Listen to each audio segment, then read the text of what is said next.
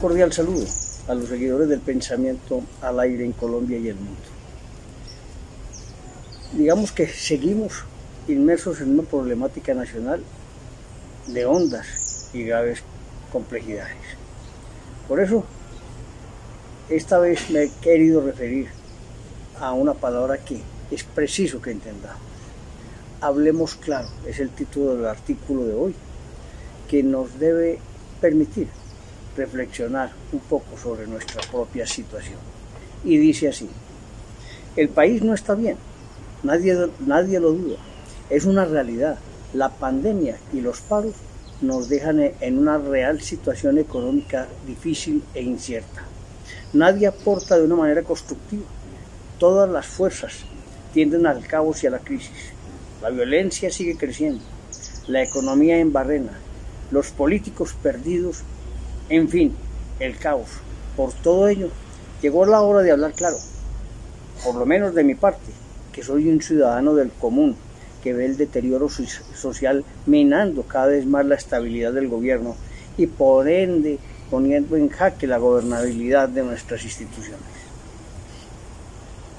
Por consiguiente, vale la pena reflexionar sobre lo que queremos y pretendemos de nuestra patria y su futuro, que no es fácil, obviamente, pero si corregimos errores podemos salir adelante y depende de nosotros los colombianos el no dejarnos derrotar. Por lo tanto, me hago las siguientes reflexiones a saber, uno, ¿dónde están los políticos? Me preguntarán ustedes, ¿que quiénes son ellos?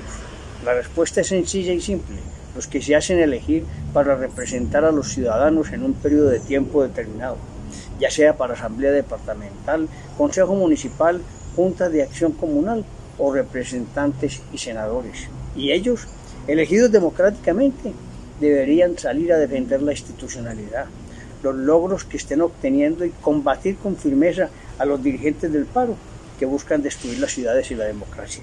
Lástima que no se ven, nadie sabe dónde están, seguramente guardados y custodiados y bien no se conocen sus pronunciamientos sobre el paro.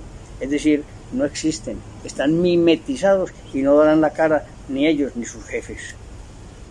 Dos, ¿dónde están los presidentes de Cámara y Senado? Igual que el caso anterior, no hablan, no modulan y menos defienden al gobierno o por lo menos a la democracia. Impávidos, escondidos en sus casas sin dar cara a la problemática social que sacude a los cimientos de la sociedad. Tercero, ¿Dónde están los jefes de los partidos? Pues con excepción del expresidente Gaviria, no los veo por ninguna parte. No lideran sus equipos de gobierno, ni sus bancadas. Están esperando que los sucesos se den por sí solos y ellos, quietos, no apoyan la gobernabilidad de este país y apoyan con el silencio a los destructores de la democracia. ¿Dónde están los estudiantes? No los vándalos, sino aquellos que les gusta formar y prepararse, que están haciendo esfuerzos con sus familias para obtener su grado profesional y están perjudicados pasando el tiempo y perdiendo meses de estudio. Ellos deberían pronunciarse, regresar a clase y demostrarles a los mándalos, a los estudiantes mediocres y a aquellos que se la pasan en las aulas años, años y años, dañando la mente de nuestros hombres, que ese no es el camino. Quinto, ¿dónde están los indígenas? Pues bien, ninguno de nosotros los colombianos podemos decir que no tenemos ancestros indígenas, negros, mestizos, blancos y en general, que tenemos una fuerte mezcla de razas que han servido para ser propios, distintos a los de otras regiones y países, pero que gracias al esfuerzo y trabajo hemos ido construyendo nuestra propia raza, luchadora, fecunda intelectualmente y llena de ilusiones. Pero los indígenas del Cauca no sabemos por qué razón se han mantenido protegiendo sus raíces, no avanzan, no construyen, siguen ensemismados en su historia y no mejoran, ni ayudan a hacer una vida digna para ellos y sus familias. Se aliaron con las mafias del narcotráfico, a los guerrilleros y creen que tendrá por un tiempo indefinido su gobernabilidad. Son idiotas útiles de los bandidos y se les olvida sus raíces. No trabajan, están llenos de tierras, piden más y reciben más, además de dinero de subsidio del Estado colombiano. Eso no es bueno, es nefasto y tienen que terminar. O trabajan o se friegan. Yo les pregunto a ellos si los colombianos, los ciudadanos a los que atacaron en Cali, que fueron agredidos y violentados en sus casas, fueran de la misma forma y atacaran sus resguardos y acabaron con sus casas, cosechas y trabajo, ¿qué dirían? ¿A quién acudirían? No lo sé. Lo que sí sé, les puedo decir, es que los guerrilleros y narcotraficantes no lo harán. Quedarán regados en el campo sus cosechas y vidas. Por ende, les solicito que trabajen, que respeten la gobernabilidad de nuestro país, a los ciudadanos, que los protegen y se dediquen a construir comunidades autosuficientes. ¿Dónde están los ciudadanos?